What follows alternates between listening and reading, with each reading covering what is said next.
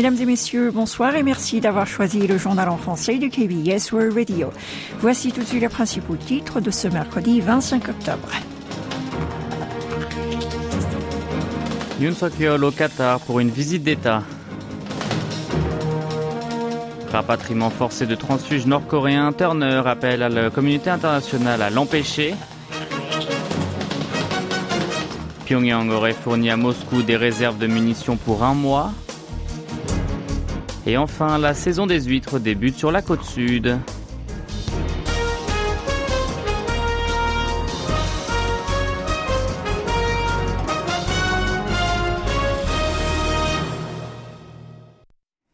Après quatre jours en Arabie saoudite, le président de la République est arrivé au Qatar pour une visite d'État, une première pour un dirigeant sud-coréen. Au menu aujourd'hui, un sommet avec euh, l'émir du Qatar, Sheikh Tamim Ben Hamad Al Thani. Objectif, étendre la coopération avec Doha au-delà de l'énergie et de la construction dans plusieurs domaines tels que les investissements, la défense, l'agriculture, la culture ou encore les échanges humains. Une doit également assister au forum d'affaires Corée du Sud Qatar. Une visite à l'Education City, une ville dédiée à l'enseignement, est également au programme. Dès son arrivée à Doha hier, le président Yoon a assisté, en compagnie de son épouse, à l'ouverture du pavillon de la Corée du Sud à l'exposition horticole internationale 2023 qui se tient actuellement dans la capitale qatari. Le couple présidentiel a visité le jardin extérieur et la salle d'exposition sur l'agriculture intelligente aménagée par les participants sud-coréens. Cette manifestation est la première grande exposition internationale sur l'horticulture à avoir lieu dans une région au climat désertique. La représentante spéciale des États-Unis pour les droits de l'homme en Corée du Nord a appelé la communauté internationale à agir ensemble pour mettre fin au rapatriement forcé des transfuges nord-coréens se trouvant en Chine. Lors d'un débat sur le sujet tenu mardi au siège des Nations Unies, Julie Turner a affirmé que, à l'instar de nombreux gouvernements autoritaires, Pyongyang commettait des abus et des violations des droits fondamentaux de manière transnationale. La diplomate américaine a mentionné en particulier le récent rapatriement forcé de quelques 600 Nord-Coréens détenus dans l'Empire du Milieu. Elle a également rappelé que ceux ainsi renvoyés dans leur pays sont souvent emprisonnés, torturés, voire sommairement exécutés. Turner a en outre exhorté la communauté internationale à exiger du régime de Kim Jong-un qu'il respecte les droits de l'homme et qu'il fournisse des explications sur le lieu et la situation dans lesquelles se trouvent les personnes rapatriées de force il y a quelques semaines. Hier, quatre Nord-Coréens sont arrivés à Sokcho, dans le nord-est du territoire, à bord d'un chalutier ont demandé l'asile au sud. C'est vers 5h30 du matin, rappelons-le, qu'un point suspect a été détecté sur les radars de l'armée de terre. Pendant qu'un navire de la police maritime se dirigeait vers les lieux, un pêcheur a signalé qu'un bateau de pêche bizarre se trouvait dans les eaux. Après avoir discuté avec ses passagers, il était déjà alors 7h10. L'armée et la police maritime sont arrivés peu après pour vérifier qu'un homme et trois femmes étaient à bord et que ces derniers, qui semblent tous faire partie de la même famille, souhaitaient s'installer ici. Mais pourquoi arriver aussi tard et avoir laissé un pêcheur, un civil donc, les aborder en premier? Les autorités militaires sont accusées de n'avoir pas réagi correctement. Au cours de l'audit parlementaire d'hier, les députés de l'opposition ont critiqué la marine. Cette dernière a expliqué qu'il était difficile de repérer un objectif aussi petit de loin dans la mer de l'Est. Le bateau que les réfugiés ont emprunté est un chalutier en bois de moins de 5 tonnes que les soldats nord-coréens utilisent pour pêcher. Et pour refermer ce chapitre, la Corée du Nord aurait livré quelques 300 000 à 500 000 obus d'artillerie à la Russie. C'est ce qu'a estimé l'Institut pour l'étude de la guerre, l'ISW, cité mercredi par Radio Free Asia. Le think tank basé aux États-Unis a évoqué cette possibilité en s'appuyant sur une analyse des responsables militaires estoniens. L'ISW suppute que Pyongyang avait déjà envoyé depuis le port de Najin un millier de conteneurs à Moscou et qu'un conteneur pourrait renformer 300 à 500 obus. Selon l'Institut américain les troupes russes en tirent environ 10 000 par jour. Autrement dit, les munitions livrées par le royaume ermite pourraient correspondre à une quantité nécessaire pour un mois. Le groupe de réflexion américain a fait savoir que la nature exacte des équipements nord-coréens expédiés vers la Russie restait toujours inconnue, mais qu'ils incluraient probablement des obus produits à l'époque de l'ex-URSS. Vous êtes à l'écoute du journal en français sur KBS World Radio. La Corée du Sud a connu la plus grande chute du nombre de nouveau-nés pour un mois d'août en glissement annuel en 15 ans. C'est ce qu'a annoncé aujourd'hui l'Institut national des statistiques au COSTAT. Selon ces données publiées ce matin, le nombre de naissances au pays du matin clair s'est élevé à 18 984 en août, soit un recul de 12,8% par rapport au même mois de l'an dernier.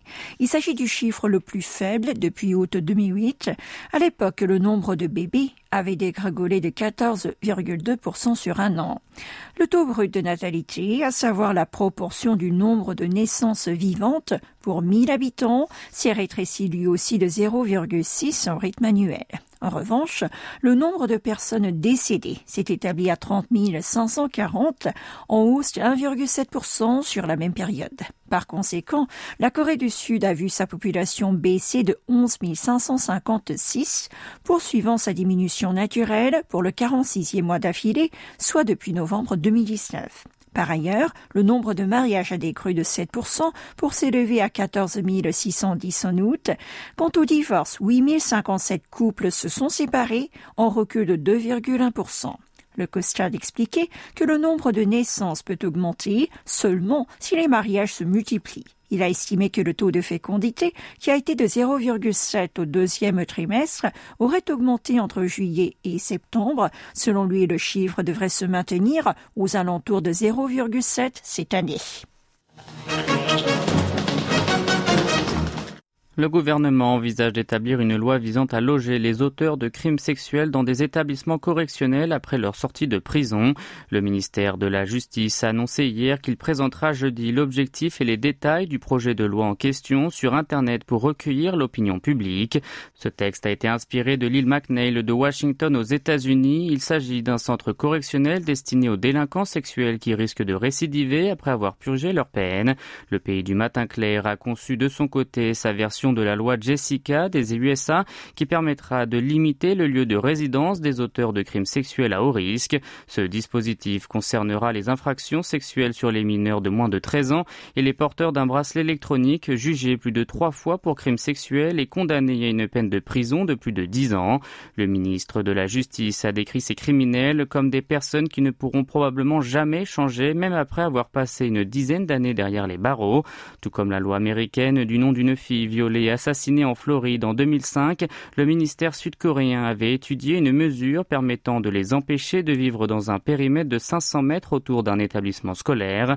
Cependant, certains ont indiqué que selon ce principe, les délinquants ne pourraient vivre nulle part à Séoul, une ville densément peuplée. Quant à l'éventuelle résistance des régions les établissements en question seront bâtis, Han Dong-hoon a souligné qu'il prendrait le temps d'en discuter avec leurs responsables. Parallèlement à cela, Séoul compte introduire une loi qui oblige les délinquants sexuels à haut risque à subir des traitements médicamenteux. Qui dit automne dit huîtres. En effet, c'est la saison des huîtres au pays du matin clair, notamment sur la côte sud. C'est ici que chaque année, plus de 13 000 tonnes de ce mollusque sont cueillies. Cela représente 70% de la production nationale. À Tungyong, à Koje, tout comme à Kusong, les collectes ont débuté. Un ostréiculteur du nom de Park a fait savoir au micro de la KBS qu'en général, la récolte est plutôt bonne comparée à la saison précédente, même si certaines huîtres étaient mortes en raison du manque d'oxygène. La coopérative de pêche a pour sa part organisé sa première vente à la criée. Il est vrai que chaque année, l'attention est de mise sur la sécurité alimentaire. Mais cette fois-ci, le contrôle sanitaire va être renforcé afin de prévenir le norovirus. Il s'agit de la cause principale des intoxications en hiver, s'y ajoute celui sur la radioactivité, afin de calmer les inquiétudes des consommateurs depuis le déversement des eaux contaminées de la centrale accidentée de Fukushima au Japon. D'après un responsable de la coopérative, seuls les produits sans danger seront placés sur les étalages. La saison des huîtres sur le littoral méridional durera jusqu'à juin prochain. Et pour terminer, à la mémoire de nos héros, c'est le titre du concert en l'honneur des vétérans de la guerre de Corée qui s'est tenu lundi soir au Carnegie Hall à New York. Était convié à cet événement conjointement organisé par le ministère sud-coréen des patriotes et des anciens combattants et la Korean American and Heart Foundation, des anciens combattants bien sûr, leurs familles ainsi que des ambassadeurs auprès des Nations Unies. 70 ans après le cessez-le-feu de la guerre fratricide, les 2000 invités ont été émerveillés par la voix sublime de la soprano sud-coréenne de renommée internationale Josumi.